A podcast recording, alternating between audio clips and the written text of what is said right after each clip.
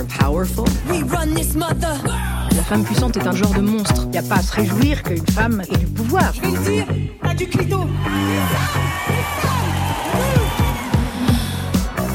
Femme puissante, deux mots qui ne vont pas forcément bien ensemble, deux mots qui sonnent bizarres à l'oreille. On dit qu'elles sont belles, charmantes, piquantes, délicieuses, vives, intelligentes, parfois dures, manipulatrices ou méchantes, mais on dit rarement des femmes qu'elles sont puissantes. Ce mot-là serait réservé aux hommes. Eh bien nous, cet été, chaque samedi, nous célébrerons une femme puissante. Écrivaine, dirigeante, rabbine, femme politique, photographe ou actrice. Et ce samedi, un prix Goncourt. Bonjour et bienvenue à tous sur France Inter. Femme puissante, Léa Salamé sur France Inter. Oui, Oui, c'est Léa Salamé. quatrième étage. Merci.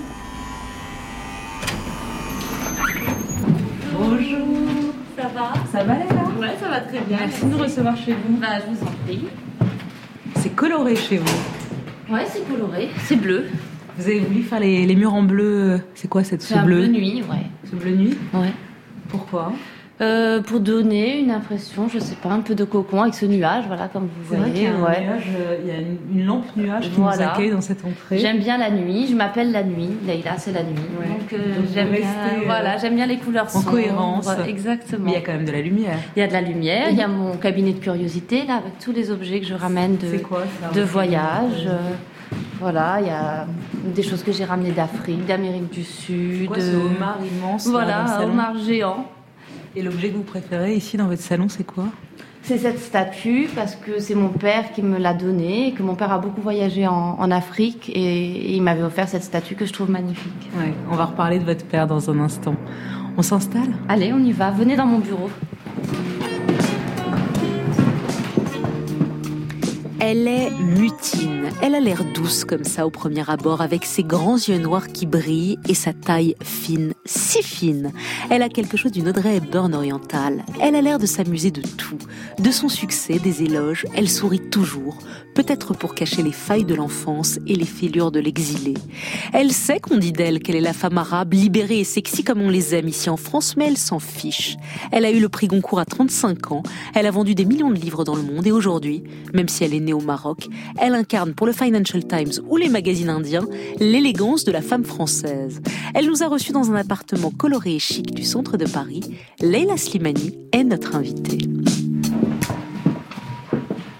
Leila Slimani, si je vous dis que vous êtes une femme puissante, vous me répondez quoi? Ah, je suis surprise par cette, par cette phrase. Je sais pas si je suis une femme puissante. Je suis une femme qui n'est pas impuissante, ce qui est déjà euh, beaucoup. Mais une femme puissante, je ne sais pas. Pourquoi les femmes ont tellement de mal, à chaque fois que je dis à une femme que c'est une femme puissante, elle a du mal à, à l'accepter, alors que pour un homme, tout de suite, il vous dirait euh, Ah bien sûr, je suis puissant, je suis fort. Je sais pas. Je crois que euh, nous, les femmes, on est, on est élevés avec cette idée un petit peu, malgré tout, qu'il faut être un peu dans une forme d'effacement, dans une forme de discrétion, qu'il faut être là pour les autres, qu'il faut un peu se sacrifier pour les autres. Vous savez, il y a un texte que moi j'adore, qui est un texte hyper important pour moi, un texte de Virginia Woolf, qui s'appelle L'ange du foyer, où elle décrit ce que c'est que la femme idéale. C'est cette femme qui, quand elle fait à dîner, va servir le poulet, elle va garder le, le moins bon morceau pour elle, qui, quand il y a un courant d'air, va s'asseoir dans le courant d'air, qui va toujours penser aux autres. Et moi, je pense que justement, pour être une femme puissante, il faut peut-être avoir le courage de déplaire. Et pour être une femme puissante, il faut accepter de décevoir les gens. De décevoir en tant que mère, de décevoir euh, en tant qu'épouse, de décevoir les attentes que les gens ont de vous. Vous avez déçu qui, vous? Tout le monde, et je pense que j'en suis finalement assez contente. Je déçois mes enfants dans la mesure où je suis pas la mère parfaite qui est là tout le temps. Je suis aussi une maman qui ferme la porte de son bureau et qui dit euh, je peux pas vous voir ou je veux pas vous voir parce que j'ai envie d'écrire. Euh, j'ai pu décevoir ma propre mère parce que j'ai pas reproduit euh, certaines certaines choses, décevoir peut-être mon époux, mais tout le monde s'est adapté finalement.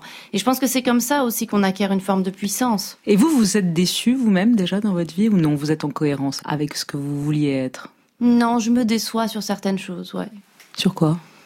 Peut-être sur mon manque de courage. Parfois, je manque de courage physique. Je suis quelqu'un d'assez peureux. Et ça, ça me, ça me déçoit.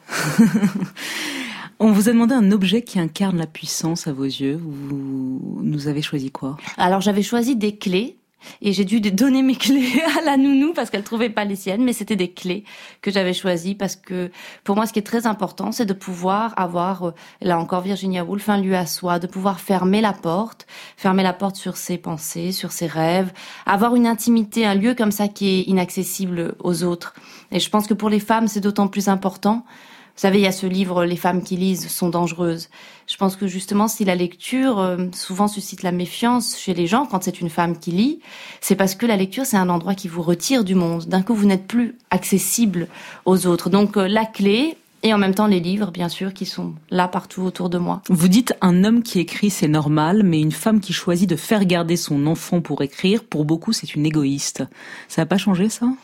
C'est en train de changer heureusement, mais même si je pense que la question de la maternité pour les femmes écrivains, c'est une question encore très très très forte et très compliquée. Euh, Alice Munro, euh, prix Nobel de, littérature, la canadienne, expliquait par exemple que quand ses enfants étaient petits, elle écrivait à la machine à écrire, sa fille de deux ans rentrait dans la pièce, d'une main elle poussait sa fille, de l'autre elle continuait à écrire. Et elle dit c'est terrible à dire, mais j'ai longtemps vu mes enfants comme des adversaires. Hmm. Et c'est très dur, je pense, pour une mère de voir ses enfants parfois comme des adversaires. Ça vous est arrivé? Oui, ça m'est arrivé. Ça m'est arrivé, comme je pense que ça arrive à beaucoup de mères, d'avoir l'impression que de temps en temps, ils sont sur votre chemin, qui vous empêchent d'aller quelque part.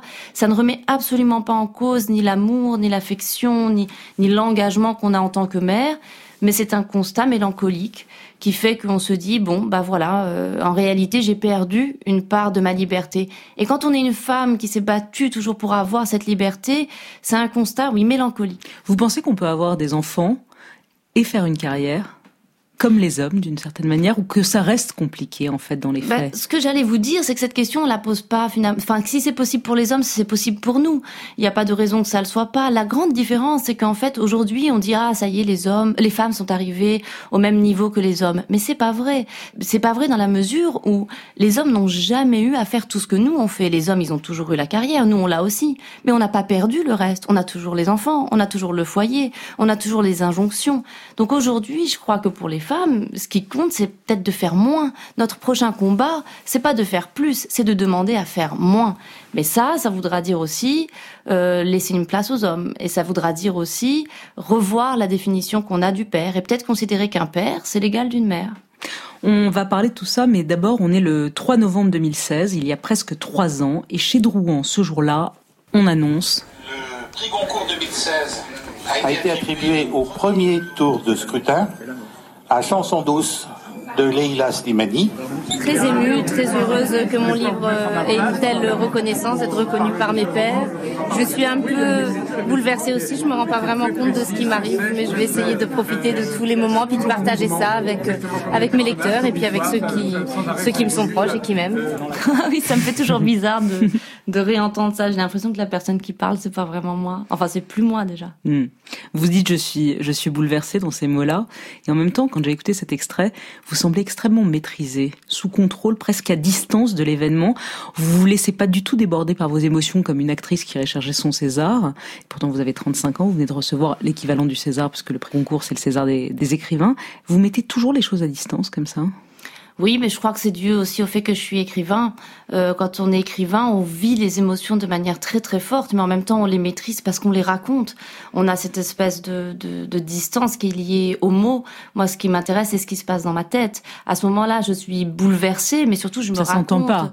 Oui, mais ça s'entend pas que vous êtes Ça s'entend pas. C'est vrai que je suis toujours dans la maîtrise de mes émotions. Puis de manière générale, je n'aime pas montrer aux autres euh, mes émotions. Je suis quelqu'un d'assez pudique. Euh, et puis j'aime pas l'expansion. Vous savez, je crois que c'est justement vous parliez des acteurs. C'est la grande différence entre les acteurs et les, et les écrivains.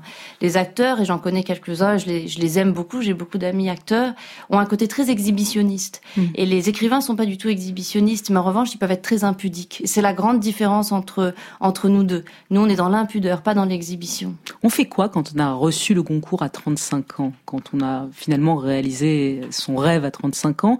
Est-ce qu'après c'est post-coitum animal triste?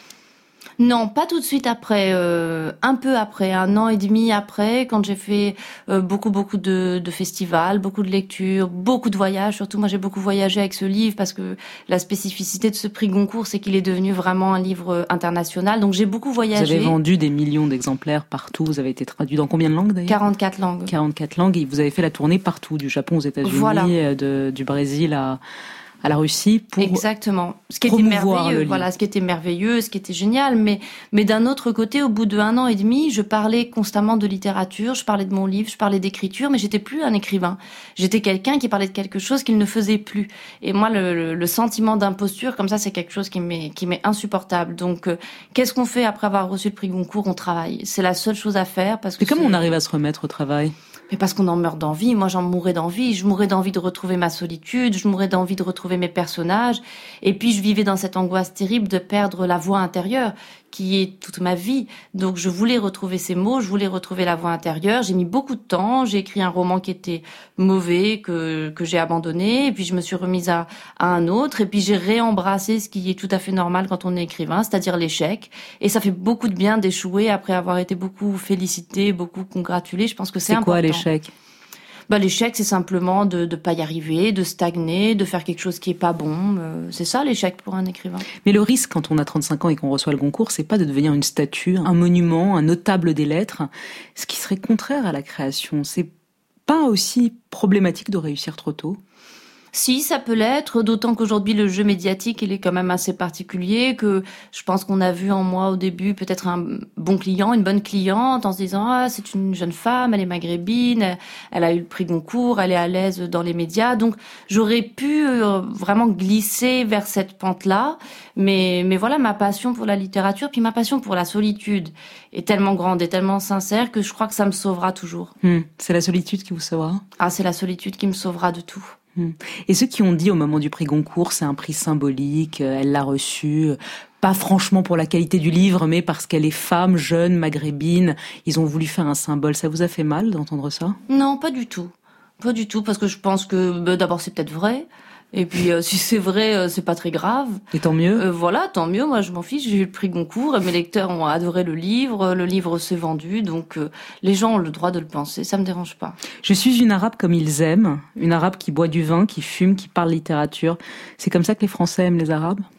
Bah, je pense, oui, des Arabes qui qui s'intègrent bien, euh, qui ont quand même un peu, voilà, ce côté exotique, ce côté un petit peu indigène, sympathique, mais qui en même temps euh, correspondent à, voilà, à ce qu'ils attendent, à ce qu'ils attendent d'eux. Et ça m'est arrivé très souvent dans dans des dîners, dans des circonstances avec des gens, voilà, qui se réjouissent tellement de de ce que vous représentez, euh, jusqu'au point de dire des choses parfois qui peuvent être assez assez malvenues, qu'ils se rendent pas compte que c'est une forme de racisme inversé, mais mais voilà, moi ça quoi dans ces cas-là? Ben, Je leur dis ça, je leur dis ah mais ça vous plaît alors euh, que je mange du jambon et que je boive un verre de, de vin avec vous, vous me dites ça, mais en fait je suis l'arabe comme vous l'aimez. Ça les souvent ça les perturbe, ça les surprend, surtout que moi je suis en général assez assez poli, donc ils sont surpris par ma par ma franchise, mais je pense que parfois c'est important de tendre ce genre de miroir aux gens.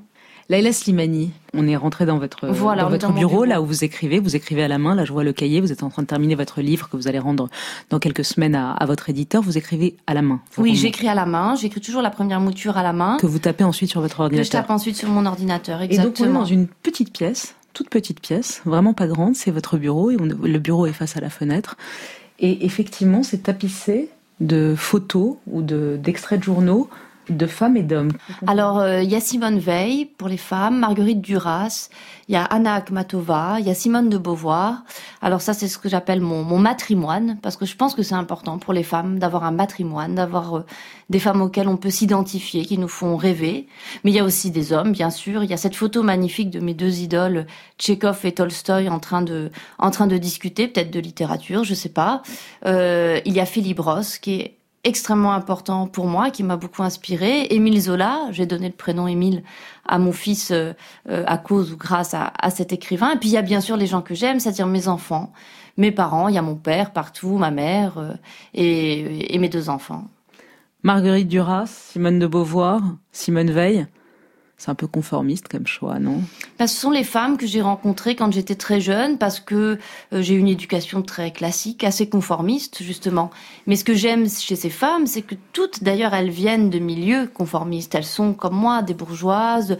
Elles auraient pu avoir vraiment une vie toute dessinée, toute tracée et tout à un moment elles sortent du chemin pour des raisons qu'elles ont choisies ou pas. Simone Veil, évidemment, pour des raisons qu'elle n'a pas qu'elle n'a pas choisies puisqu'elle est déportée. Marguerite Duras parce qu'elle vit en colonie avec une mère un peu particulière. Et puis Simone de Beauvoir par sa passion pour euh, pour la littérature et pour euh, et pour Jean-Paul Sartre. Donc j'aime bien l'idée que ces femmes qui au départ me ressemblent, ces petites bourgeoises peut-être un peu fades, qui ont rien de particulier, vont vont devenir des femmes incroyables. Vont avoir un destin. Vont avoir un destin, voilà. C'est pour ça que vous les avez choisies. Exactement.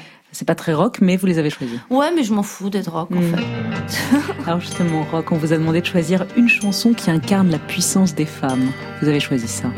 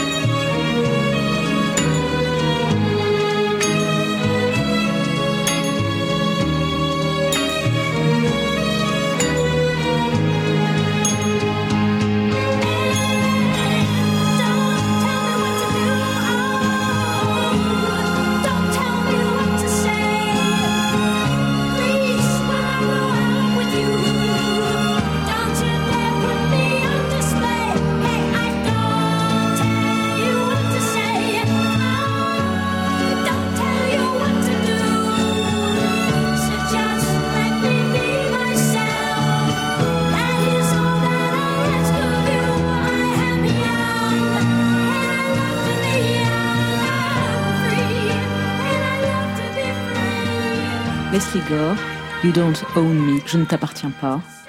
Don't tell me what to do, don't tell me what to say. France Inter. Femme puissante. Léa Salamé. Leila Slimani, pourquoi cette chanson? Alors c'est une chanson que mon père nous faisait beaucoup écouter. Moi quand j'étais petite, un jour, euh, je devais avoir 5 ou 6 ans, mon père m'a grondé pour quelque chose et puis je lui ai répondu, ce qui se faisait pas du tout euh, dans mon genre d'éducation, euh, assez patriarcal d'ailleurs. Et puis mon père a dit on, on répond pas à son père et je lui ai dit c'est ma bouche et je dis ce que je veux. Et après, dans ma famille, on m'a toujours appelé c'est ma bouche. C'était mon, mon petit surnom. Et mon père aimait, aimait beaucoup ça. Il m'a regardé, il m'a dit c'est très bien ça, retiens, c'est ta bouche et tu dis ce que tu veux. Et moi, j'ai grandi dans un pays où c'est tout à fait naturel de dire à, à une femme quoi faire, euh, comment s'habiller, tais-toi, euh, de ferme bien tes jambes, enfin ne reste pas avec les jambes ouvertes, tiens-toi bien. Donc, euh, donc j'aime beaucoup cette chanson parce que le jour où j'ai compris que j'appartenais euh, à personne et que c'était mon destin, ça a été très libérateur. Parlez-moi de votre père, Leila Slimani. Parlez-moi d'Otman Slimani. Et pourquoi il a été le moteur de votre vie, de ce que vous êtes devenu? Les gens ne le savent pas. Otman Slimani, bah, il est là, il est là-bas aussi derrière. C'était, il y a une photo de lui que j'aime particulièrement. Attendez, je vais me lever pour vous la montrer.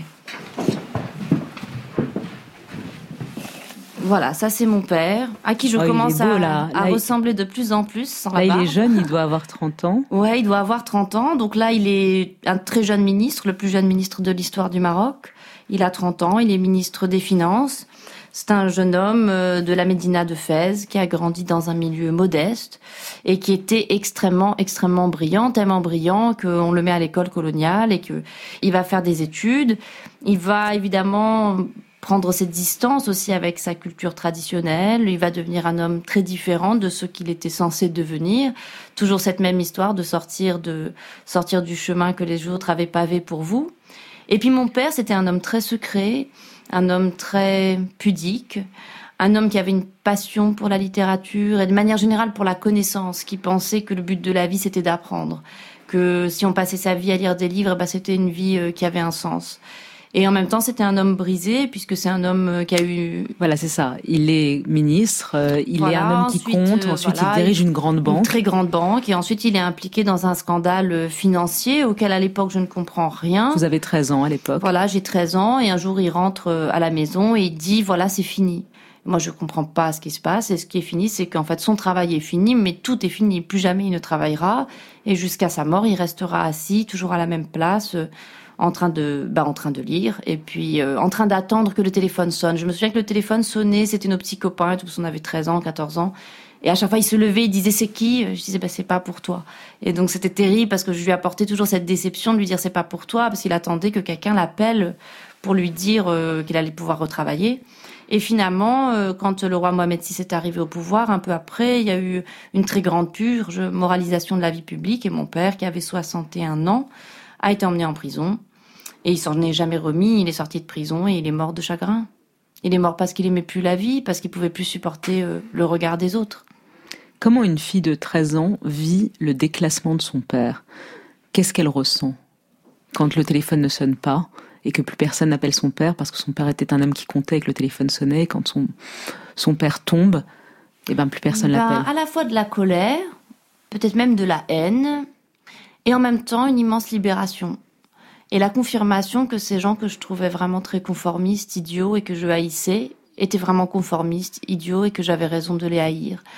Et que finalement, euh, fallait compter que sur soi, que sur la solitude, que sur les gens qu'on aime, euh, qu'il fallait pas, euh, qu'il fallait rien attendre, euh, rien attendre des autres. Donc ça, ça m'a, ça m'a beaucoup libérée. Et puis euh, finalement, j'ai rencontré mon père aussi. J'ai rencontré mon père à cette occasion. C'est triste, mais mon père au moins il était là. J'ai pu beaucoup parler avec lui. Et puis j'ai rencontré mon pays parce que je vivais dans une bulle. Moi, je me rendais pas du tout compte. Et d'un coup, euh, j'ai compris la violence aussi de ce pays. J'ai compris l'arbitraire. Euh, j'ai compris beaucoup de choses sur ce pays que j'aurais sans doute pas comprises si mon père n'avait pas eu ce destin-là. Il a été blanchi post-mortem, on le rappelle. Oui, en Parce 2010, qu'il attendait voilà. d'être Voilà. innocenté, il a attendu des années d'être innocenté. Voilà. Et puis il a eu des excuses publiques de, de l'État marocain en 2010. Vous avez voulu le venger, votre père? Mais je le venge tous les jours. Tout ce que je fais est pour venger mon père. C'est pour ça que j'écris, c'est pour venger mon père. Quand j'écris, j'ai l'impression que c'est chaque mot comme si euh, je limais les barreaux d'une prison. J'ai l'impression qu'il est enfermé et qu'avec mes livres, je lui donne une, une sorte d'autre vie. Euh, quand il était en prison, il lisait énormément et il disait ça d'ailleurs, que c'était quelque chose qui lui permettait d'être un peu à, l'extérieur. Alors moi, en écrivant, je lui permets de, sortir de sa prison, je lui permets d'avoir un autre destin. Et puis d'ailleurs, je fais pas mal de lectures en prison, je m'implique là-dedans parce que je vois à quel point la lecture c'est quelque chose de très très important pour les prisonniers. Quelles leçons vous avez tirées sur le succès, le statut social, l'amitié, la fausse amitié? Bah justement, c'est ce que je vous disais tout à l'heure, c'est pour ça que moi je serai jamais grisée, c'est pour ça que je suis dans la maîtrise, parce que je sais que tout peut s'écrouler en, en quelques secondes, parce que je, à la fois je suis très contente des, vous savez, de toutes ces amitiés qu'on a quand on, Quand on réussit. quand on réussit, on est ami avec plein de gens, mais moi j'en profite à fond, je suis pas du tout cynique ou, ou bégueule, j'ai aucune amertume, mais en même temps euh, je ne compte absolument pas dessus, je n'ai peur de rien perdre, à part évidemment mes enfants, euh, les gens que j'aime, mais je n'ai peur de rien perdre, je ne suis attachée à rien. Hmm. C'est cette image-là de la politique, du pouvoir, qui fait que vous vous méfiez de cette zone-là, qui fait que vous avez refusé, Leila Slimani, euh, d'être ministre de la Culture d'Emmanuel Macron, puisqu'il vous l'a proposé? Oui, moi, c'est le pouvoir me fait très peur. Et puis, euh, en réalité, ne m'intéresse pas. Je n'en ai pas, je n'en ai pas du tout le goût. Euh, comme je vous le disais, j'ai un tel goût de la solitude que ce serait vraiment compliqué pour moi euh, de vivre dans un ministère, de passer mon temps à faire des réunions, de discuter avec les gens. Moi, j'aime le silence, j'aime ma vie intérieure, j'aime pouvoir euh, être mon seul maître. Et ça, pour moi, c'est le- plus grand luxe qu'on puisse avoir dans une vie. C'est vrai que votre éditeur, Jean-Marie Laclaftine, vous a déconseillé d'accepter le poste de conseiller d'Emmanuel Macron pour la francophonie, vous avez finalement accepté, vous avez refusé le ministère de la Culture, mais vous êtes conseillère d'Emmanuel Macron sur la francophonie, et il vous a dit le, la fréquentation du pouvoir abîme les écrivains. Vous confirmez? Je crois pas. Bah écoutez, vous lirez mon prochain roman, vous me direz si ça m'a abîmé, peut-être. hein. Mais moi, j'en ai pas, j'en ai pas l'impression, non. Elle a été Dernier représentante personnelle d'Emmanuel Macron pour la francophonie. C'est donc vous, Leïla Slimani, mais quel suspense ça a été, mais personne n'a rien voulu me dire. Même le salaire de Nagui, j'ai fini par le savoir. Trop jolie Leïla Slimani, il a trop doué Leïla Slimani, il a trop talentueuse Leïla Slimani, il a trop, accueil la trop, la trop rien d'ailleurs parce qu'on n'est jamais trop dans ces cas-là. Bonsoir Leïla Slimani. Bonsoir. L'idée de chanson douce vous est venue parce que peut-être vous avez vous-même engagé une nounou. Nounou, justement, allons-y, Leïla Slimani, un conte moderne, cruel, glaçant, l'histoire d'une ogresse au visage d'ange. À seulement 35 ans, Leïla Slimani remporte le prix Goncourt 2016 avec Chanson douce. Vous savez que vous allez être obligé de chanter? Une chanson douce. Que me chantait ma maman? Ah, je ne peux pas aller plus loin que ça. J'ai pas l'énergie ce matin. Comment se sent-on quand on reçoit le plus prestigieux prix littéraire français? J'ai pas encore tout à fait atterri. Vous planez encore un peu euh, au-dessus de, de tout ça? Il faut dire qu'on on vous a, enfin, on vous a sauté dessus. Tous les journalistes. Oui, oui, on a sauté dessus. On peut le dire comme ça. C'est notamment parce que Chanson douce a été traduit que vous avez fait une tournée euh, des universités américaines. Leila Slimani, welcome to the program. Thank you. Vous avez fait le tour du monde? Je suis en train, voilà. Encore? Un an plus tard, vous êtes toujours en train. Ouais, C'est comme les Miss France, quoi. Ça dure pendant plus d'un Exactement. an. Non, là, je vais rendre ma couronne, mais je vais continuer à aller sur les, sur les routes. La trop jolie Laila Slimani, dit Nagui. La beauté, c'est un instrument de puissance? Oui. Définitivement, c'est un instrument de puissance que j'ai utilisé toujours gentiment. Comment Non, on mais c'est utilise vrai. gentiment la beauté Ce que je veux dire, c'est que je vais pas être hypocrite. C'est vrai que ça aide d'être jolie. Et voilà, mais je l'ai toujours utilisé. euh, voilà, bah, pour, séduire quand j'avais envie de séduire quelqu'un, un garçon que je trouvais joli et qui me et qui me plaisait, ou en étant souriante et agréable. Mais je vais pas faire euh, semblant, euh, voilà, de de ne jamais avoir utilisé la la beauté. Oui. Vous êtes une séductrice. Oui, je pense que je suis une séductrice. J'aime bien ça. Je trouve que c'est un exercice, enfin même un art. On dit l'art de la séduction. C'est un art, la séduction, qu'on peut utiliser avec différents différents outils, avec l'intelligence, avec l'esprit, avec euh, la beauté, avec plein, avec l'humour aussi bien sûr. Mais je trouve que c'est un art euh, très très agréable et c'est agréable. C'est une chose que j'aime beaucoup en France. C'est agréable de vivre dans un pays où on peut utiliser euh, comme ça la, la séduction. C'est pas le fait de de tous les pays. Il y a beaucoup de d'endroits où les gens peuvent se méfier de ça, ou alors pour une femme, ça peut paraître inconvenant de, de séduire, mais j'aime beaucoup ça en France. Je trouve que c'est un pays où les gens se séduisent beaucoup, et c'est très agréable. Vous dites qu'enfant, vous lisiez Elle et que vous aviez du mal à vous identifier aux mannequins et aux, aux stars de- d'Elle parce que vous retrouviez pas votre visage. Bah, c'est marrant parce que je regardais justement derrière vous, et je me rends compte qu'il y a personne qui me ressemble. Sur toutes les photos que vous avez accrochées photos que derrière j'ai accrochées, voilà. C'est vrai que vous ressemblez pas tellement à Simone Veil. Je ne ressemble à, personne. Et puis même les, les romans que j'aimais, aucun des personnages ne me ressemblait. Donc je me suis jamais vraiment. euh, Mais en même temps, je me suis quand même identifiée. Vous savez, il y a James Baldwin, euh, l'écrivain américain que, que j'aime beaucoup. Il dit que lui, quand il était petit, il regardait les westerns et puis ce qu'il voulait, c'était que les blancs tuent les Indiens et que ce qu'il voulait, c'était embrasser John Crawford et qu'il se sentait blanc quand il regardait ces films-là parce que finalement, on n'est pas, quand on est petit et qu'on regarde des films qui nous plaisent ou qu'on lit des, des livres euh, qui nous bouleversent, on s'identifie quand même au personnage. Et c'est une des choses merveilleuses de la littérature, c'est que ça nous apprend qu'en réalité, on peut toujours se mettre à la place de l'autre. Lui, il se sentait blanc, vous vous sentez quoi? Moi, je me sens rien. Et c'est pour ça que, c'est pour ça que je suis écrivain, parce que je me sens rien et que je crois que l'écriture, c'est un, une manière de se constituer une identité. Et à travers l'écriture, je me constitue une identité euh, particulière, une identité à moi, mais je ne sais absolument pas qui je suis. Quand on dit elle représente le charme oriental, Laila Slimani. Oui, ça me fait ça me fait rire déjà le, le charme oriental. Je sais pas trop ce que ce que ça veut dire, mais je je soupçonne que ce sont des fantasmes peut-être un petit peu, je sais pas, un petit peu ringard, un peu un peu rance. Voilà, je sais pas faire la danse du ventre. euh, Je mets voilà, je mets pas des voiles colorés sur la tête si c'est ce à quoi ça se réfère. Surtout, vous n'avez pas tellement de forme. Je n'ai pas de Euh, forme et puis en plus je sais même pas si le Maroc c'est l'Orient. Il y a aussi cette vision, enfin cette façon parfois d'enfermer un peu tout le monde arabo-musulmans dans la même chose. Euh, une marocaine, c'est pas une libanaise, une algérienne, c'est pas une jordanienne. On est très différents, on n'a pas la même langue, on n'a pas la même culture, on n'a pas les mêmes références. Donc euh, je trouve ça aussi finalement un peu englobant et pas très Et pas très pertinent. ouais. Quand on lit aussi les portraits de vous, ils disent toujours la frêle et douce Laïla Slimani. Frêle, vous l'êtes. Frêle, oui, c'est Mais sûr. douce. Euh, je pense que j'ai un aspect doux. Après, je ne sais pas si je suis si douce euh, à l'intérieur, mais si, quand même, je pense que je suis quelqu'un d'assez doux finalement. Et quand vous écoutez cette chanson de Renaud, est-ce que vous dites qu'il se trompe ou pas? Guerre, Parce que la vue d'une arme à feu fait pas frissonner tes oreilles. Parce que dans les rangs des chasseurs qui dégomment la tourterelle et occasionnellement les beurres, j'ai jamais vu une femelle.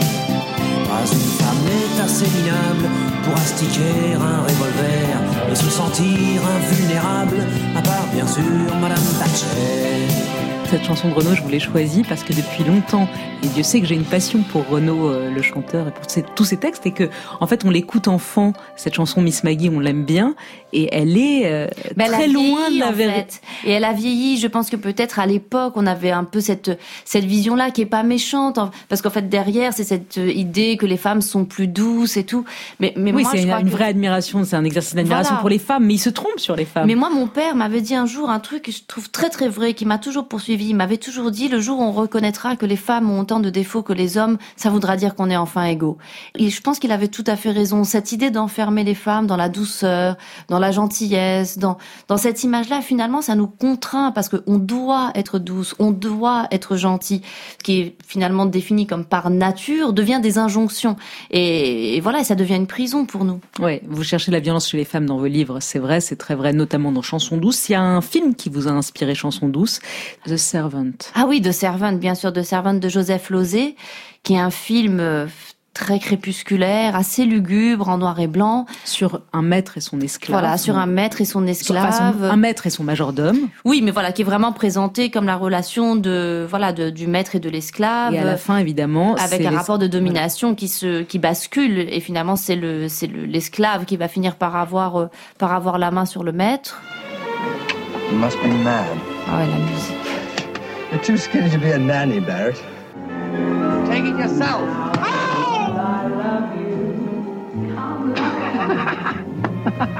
Now while I love you, found love without you. Must love without C'est- cette chanson est, est- est magnifique. Et puis j'adore Dirk Bogarde qui est, bah, qui est là aussi de dos. Euh, la mort à Venise, c'est un, c'est un acteur C'est qui vrai me... que vous avez le, le livre de Thomas Mann avec la photo de, de Dirk Bogart. C'est un, un acteur qui me, qui me bouleverse. Vous savez, il y a des gens comme ça, je sais pas, des acteurs, des écrivains, des gens dont vous avez le sentiment presque de les connaître, qu'il y a une complicité entre eux et vous, de savoir euh, ce qu'ils vivent à l'intérieur, de percevoir quelle, voilà, une partie de leur vie intérieure. Et dire Bogart, c'est, c'est comme ça, cette, cette mélancolie, ce, ce côté absent dans, dans son regard me, m'émeut énormément. It's nothing to laugh about. And if they come with a file? You fight? White shirt,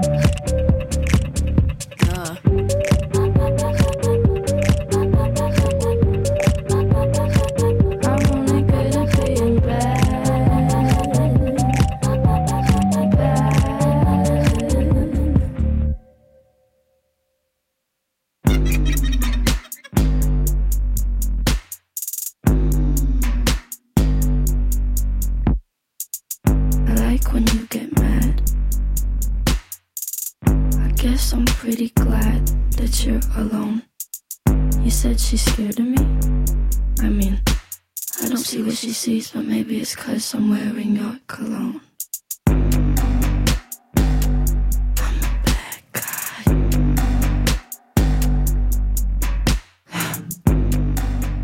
C'était Billie Eilish avec son tube Bad Guy. Femme puissante, Léa Salamé sur France Inter.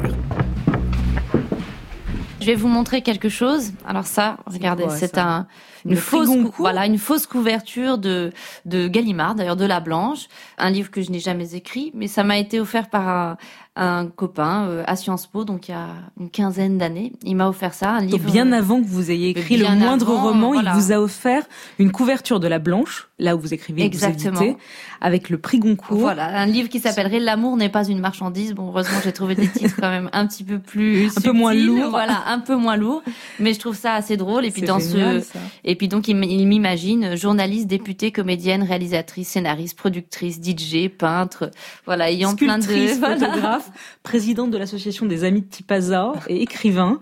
Son dernier film, Will You Wake Up Fucking Morocco, remporta l'Oscar du meilleur scénario. Elle s'est associée récemment avec l'énigmatique mais non moins talentueux Vincent pour révolutionner le cinéma. Il s'appelle donc Vincent, votre amoureux de Sciences Po qui vous a offert ça. exactement. Ben, il était visionnaire, Vincent. Voilà, il était très drôle en tout cas et assez subversif.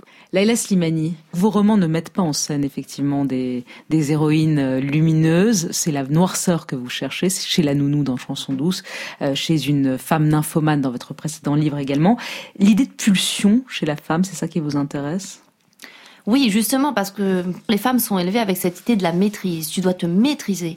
Tu dois maîtriser ton désir pour ne pas exciter les hommes. Tu dois maîtriser ta parole parce qu'une femme, elle doit pas trop parler, pas trop en, dire, elle doit être pudique. Donc on est tout le temps élevé avec cette idée de la maîtrise. Tu dois élever tes enfants, donc il faut que tu maîtrises ton égoïsme, il faut que tu... Et donc j'aime cette idée que de temps en temps, ces brèches s'ouvrent. Et quand ces brèches s'ouvrent, vous savez, je crois qu'on on élève beaucoup les femmes avec cette idée de l'effet domino. Et c'est ce qu'explique une grande sociologue marocaine qui s'appelle Fatema Mernissi. Tu vas dépasser la frontière, tu vas faire quelque chose qui t'a été interdit, et tout va s'écrouler. C'est toute la maison qui s'écroule, c'est tout le village qui s'écroule, c'est tout le clan qui est déshonoré. Tu seras responsable de voilà, tout. Tu seras responsable de tout. Donc toi, petit individu, tu es obligé de te tenir parce que sinon c'est sur tous les autres que tu vas jeter l'opprobre. Et donc cette idée-là m'intéresse. Comment la brèche s'ouvre. On va l'écouter. Les millions de femmes qui travaillent pour la démocratie, elles ne sont pas visible parce qu'on fait des gestes banals. Euh, vous allez faire une pétition devant la, euh, la, la mairie. C'est pas des choses comme quand on prend un revolver et on tire, ça fait toujours événement. Mais moi, ce que je voudrais dire aux, aux femmes françaises, au public français, pour l'amour du ciel, voyez-nous au-delà du voile. Pour l'amour du ciel, voyez-nous au-delà du voile. Fatema Mernissi, c'est une femme vraiment qui a beaucoup compté dans ma vie. C'était une très bonne amie de mon père. Ils ont fait leurs études ensemble. Et c'était une femme euh, d'une générosité extraordinaire. Et puis une femme très, très subversive, qui a vécu sa vie euh, très librement, qui a jamais rendu de compte à personne et qui, pour le coup, avait un courage, notamment physique, euh, incroyable. Oui, voilà, regardez-nous au-delà du voile. Regardez-nous aussi Vous vous dites, autrement. moi, je suis contre le voile, qui est un signe de soumission féminine. Mais je ne suis pas contre les femmes voilées. Moi, je ne suis pas contre les femmes voilées. Jamais je me battrai contre les femmes voilées parce que moi, ma bataille, c'est pour la liberté des femmes et le libre choix. Si une femme a envie de se voiler, elle fait ce qu'elle veut. Jamais je, je n'irai m'immiscer dans ces choix-là. Mais je suis contre et je me battrai toujours contre ceux qui veulent l'imposer, ceux qui pensent qu'on devrait toutes le porter, ceux qui pensent qu'une petite fille de 6 ans est un objet sexuel et qu'elle doit cacher ses cheveux parce qu'elle excite les gens. Ces gens-là, je me battrai toujours contre eux. Donc contre les hommes, vous dites? Contre les hommes ou les femmes, contre ceux qui veulent imposer le voile à tous. Ceux qui pensent que toutes les femmes devraient cacher les cheveux, je le refuse. Et quand je dis que jamais je me battrai contre les femmes voilées, ce que j'attends aussi, c'est que parfois les femmes voilées prennent la défense de celles qui ne le portent pas, prennent la défense de celles qui sont traitées de, de prostituées parce qu'elles ont une mini-jupe. Et ça, Je c'est pas assez le cas. je pense que cette défense, voilà, elle devrait être réciproque et, et que c'est dommage aussi qu'on nous mette toujours les unes contre les autres. Que si euh, les femmes vont dans les médias ou clament le fait qu'elles le portent librement, cette liberté de porter quelque chose, elle devrait euh, pouvoir s'attacher à tout, que ce soit la mini jupe ou euh, le voile. Quel est le rôle des femmes dans euh, la permanence du patriarcat au Maroc et au Maghreb en général Parce qu'on on incrimine les hommes, mais est-ce que les femmes, les mères, n'ont pas un rôle presque supérieur, j'ai envie de vous dire, dans le fait d'éduquer leurs filles différemment de leurs garçons, avec le garçon qui est le roi et la fille? Surtout, il va falloir que tu te trouves un mari, ma fille. Mais bien sûr, et puis ce qu'elles disent aux filles, c'est-à-dire qu'elles vont dire aux filles, ne sors pas dans la rue avec une mini-jupe. Elles pourraient dire à leur garçon, c'est pas parce qu'une fille a une mini-jupe que c'est une prostituée. Elles vont dire aux filles, euh, fais, euh, fais attention parce que les, les hommes sont des violeurs, etc. et tout. Elles pourraient dire, euh, elles pourraient dire aux hommes, tu n'as pas le droit de, de violer une femme. Donc c'est toujours l'injonction est toujours sur le dos de la fille et jamais sur le sur le dos du garçon. Donc il y a vraiment là-dessus un énorme travail à faire de Et la ça- part des mères. Ça, honnêtement, ça change pas beaucoup au Maroc. Ça change pas beaucoup. Et il y a même, euh, ce qui est vicieux, c'est qu'il y a un- presque un exercice de vengeance. C'est-à-dire que moi, j'ai subi.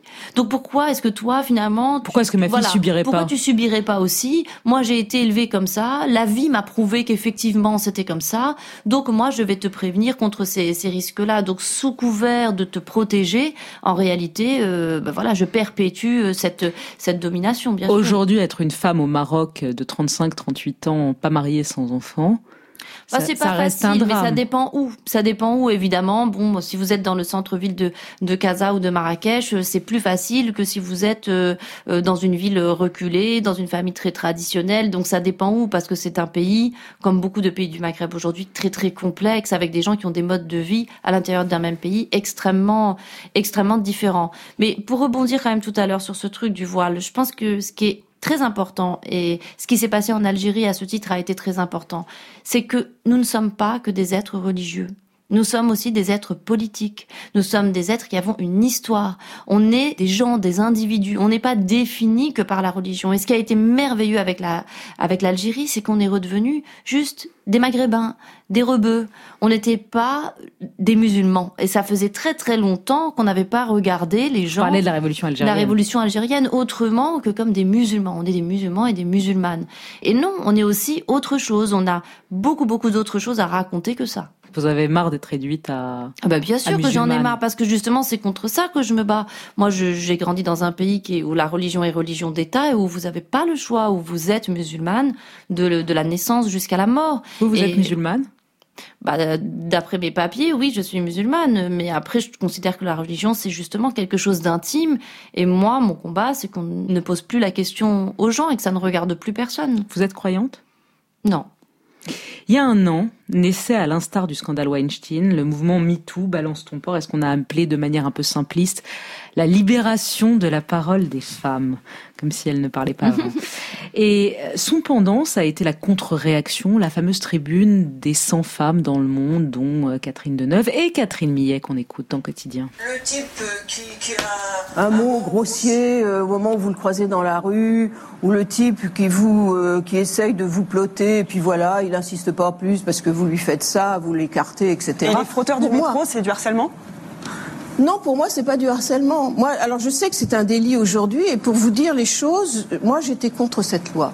Bah, moi, euh, si vous, Vous avez répondu hein, dans oui, j'ai répondu. Voilà, moi j'ai donné mon avis. Euh, Mon avis il est très différent du du sien. Mais après, je n'aime pas non plus l'idée de voilà de, de, de l'avouer aux gémonies, euh, de dire que euh, voilà cette femme est scandaleuse. Elle a sa vision du monde et elle a le droit de penser ça. Euh, je pense pas pareil. Moi, je pense que aujourd'hui, ce qui est important pour les femmes, au contraire, c'est de réussir à obtenir le droit de ne plus être importuné. Et que je pense qu'un homme qui fait ça, franchement, je pense que c'est quand même un homme qui s'avilit un peu. Et si c'est ça la vision qu'on a des hommes, des hommes qui, finalement sont là, nous frottent et nous on l'accepte. Moi, je trouve ça triste pour eux. Je trouve pas seulement ça triste pour moi. Ce qu'elles disent aussi ces femmes-là, dans ce- cette tribune sur la liberté d'importuner, c'est qu'elles craignent le retour du puritanisme. Bon, déjà le retour, moi je sais pas s'il y a vraiment un puritanisme qui va revenir parce que je sais pas quand est-ce qu'il était. Et puis moi quand je est-ce qu'il est parti, Voilà et, puis toujours je là. sais pas, je vois pas en quoi euh, l'égalité entre les hommes et les femmes et je ne vois pas en quoi euh, le fait de voilà de, de protéger les femmes contre les agressions va créer du puritanisme. Moi ce que je réclame, c'est que juste nous ayons droit à notre juste part du monde.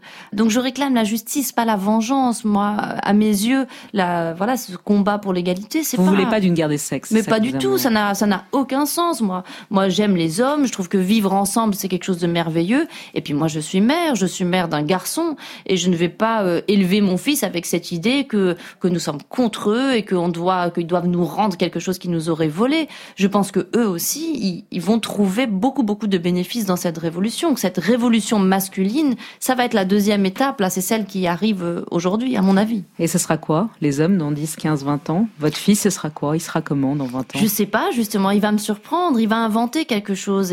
Et, c'est ça la liberté, c'est la possibilité de s'inventer soi-même. Moi, c'est ça que m'ont appris mes parents et c'est ce que j'essaye d'apprendre à, à mes enfants aussi. Vous dites je suis féministe et je le revendique. C'est assez étonnant, Leila Slimani, pour une jeune femme de euh, 38 ou 39 ans, pour votre génération qui est aussi la mienne. En gros, les femmes de 35-45 ans, on a toujours du mal à dire je suis féministe. Je les entends, que ce soit moi ou que ce soit mes amis ou que ce soit les femmes que je lis, entre 35 et 45 ans, alors que nos aînés le revendiquaient. Nous, quand on nous pose la question vous êtes féministe, on bredouille toujours quelque chose. Vous vous dites non, je suis féministe et je l'assume. Ah, je l'assume, j'en suis fière. C'est vraiment une part très importante de de mon identité, de ma vie. Moi, bah, là encore, j'ai grandi dans un pays où on n'hérite pas comme les garçons, dans un pays où on n'a pas le droit de se faire avorter, dans un pays où on n'a pas le droit d'avoir de relations sexuelles hors mariage, dans un pays où à l'époque où moi j'ai grandi, puisque la loi n'avait pas changé, votre mari pouvait vous répudier, vous prendre vos papiers, vous prendre vos enfants, et ça je l'ai vu moi de mes propres yeux.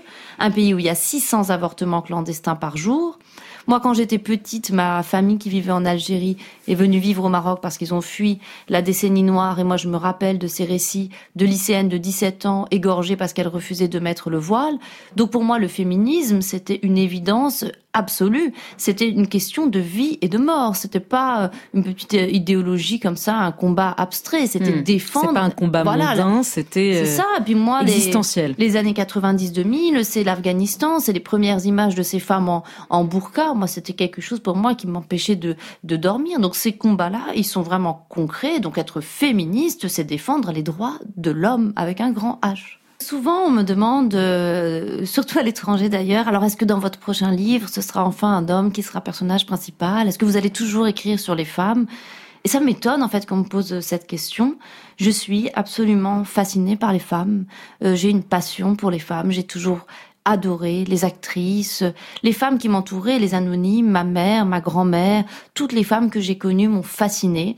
Leur beauté me fascine, leur mystère me fascine. Donc je pense que je n'aurai pas assez d'une vie pour écrire tous les romans que j'ai envie d'écrire sur euh, sur les femmes. Donc c'est quelque chose qui me qui m'habite profondément, cet amour de la féminité et de oui, de, sorte de mystère des femmes. Et la féminisation des mots, grande polémique, vous êtes pour ou vous êtes contre On dit euh, que vous êtes une autrice, vous, vous trouvez ça moche, autrice? Non, c'est beau, puis c'est un très vieux terme, autrice. Je crois que c'est un terme qui doit dater du, 16e siècle. C'est un terme magnifique, avec une histoire très très compliquée. Vous savez que auteur, donc c'est celui qui a l'autorité. Donc dans les moments très misogynes, très très patriarcaux, on refusait cette idée d'autrice parce qu'on disait une femme ne peut pas avoir l'autorité, peut pas être source. Et donc on disait écrivain, parce que bon, on peut écrire, mais on n'est pas auteur, on n'est pas vraiment dans l'autorité. De toute façon, la langue, elle est plus forte que les gens, la langue, elle va plus vite que les gens, la, la langue, elle est plus intelligente que, que les gens. Et ça, on le voit tous les jours quand on passe sa vie à travailler avec les mots. Le langage nous dépasse, nous transcende, et c'est ce qui fait qu'il est magnifique. Ma patrie, c'est la langue française, disait Camus. Ah, c'est la mienne aussi, bien sûr. Ma patrie, c'est la langue française. Ma patrie, c'est la langue, déjà.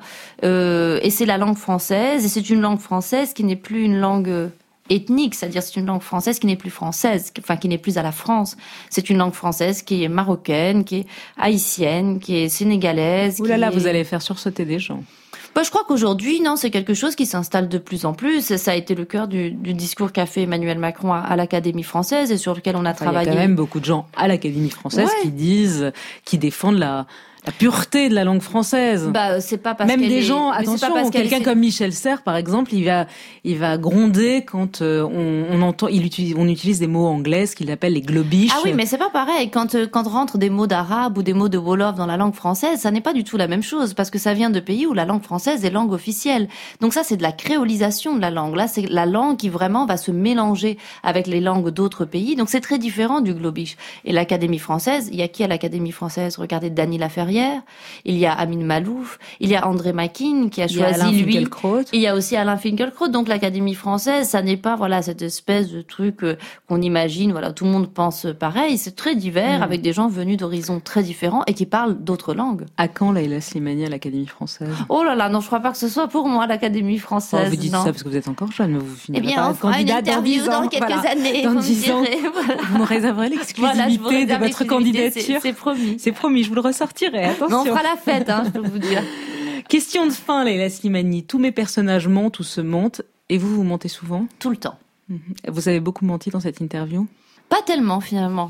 C'est parce que c'est le matin, je suis fatiguée. euh, il faut que je sois en forme pour bien mentir. Quel est votre plus gros mensonge, celui que vous n'avez jamais avoué, que vous allez nous avouer aujourd'hui? Ah non, j'avouerai jamais me- mes mensonges. Je n'avoue jamais, jamais, jamais. Hmm. Pourquoi vous détestez Sherazade Parce que euh, Sherazade, je trouve que c'est un personnage qui malheureusement a été euh, extrêmement euh, galvaudé. Cette idée que ah je vais te raconter une histoire et puis je vais te je vais t'expliquer que je suis que je suis gentille et qu'à cause de ça tu ne vas pas me me tuer. Enfin elle est quand même fa- face à un type qui est un serial killer qui a tué tout le monde. Euh, non, moi je crois que ça ne ça ne suffit pas. À un moment, il faut prendre d'autres armes que que cette espèce de lascivité euh, qui est celle de Sherazade. Vous pouvez nous dire en arabe je déteste Sherazade Macanbridge Sherazade. C'est quoi l'art d'être français? Bah peut-être l'art de la séduction. Euh, c'est un art assez assez extraordinaire. Je pense qu'on met une vie à maîtriser et qu'on prend beaucoup de plaisir à observer en tout cas. Leila Slimani, nouvelle Marianne, vous dites oui? Oh non, parce que Marianne, c'est c'est une statue, c'est un peu figé, c'est pas c'est pas trop mon truc. Hmm. Dernière question, pourquoi vous écrivez? Parce que j'aime ça. Merci Slimani. Merci. Merci de nous avoir accordé cet entretien Merci chez vous dans beaucoup. votre petit bureau feutré. Merci. Merci.